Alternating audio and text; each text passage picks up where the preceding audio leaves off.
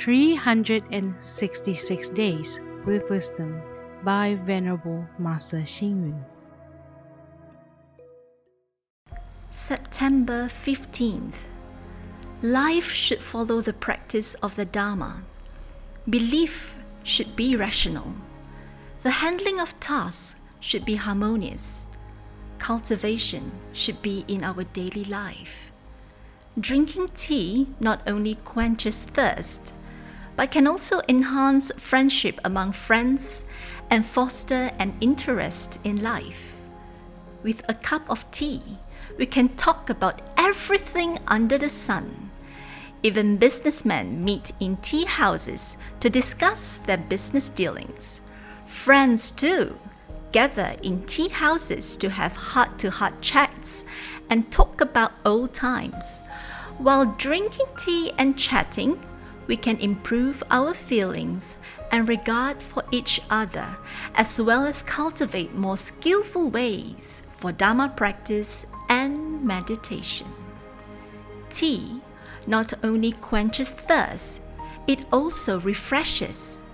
Nowadays, when there are Buddhist gatherings, the common practice is to offer tea in place of alcoholic drinks. Alcohol is intoxicating, while tea is non addictive. Presently, we promote the organization of reading societies using books to meet friends. Those who sing use songs to meet friends. Writers use their literary works to meet friends. Others can use traveling and also the internet to make friends.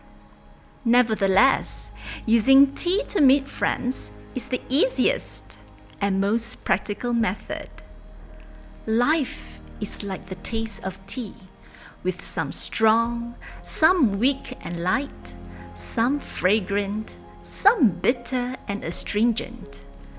In life, some people wish to live with the intense feelings of the five desires, while others wish to experience the tranquil joy of cultivating the Dharma.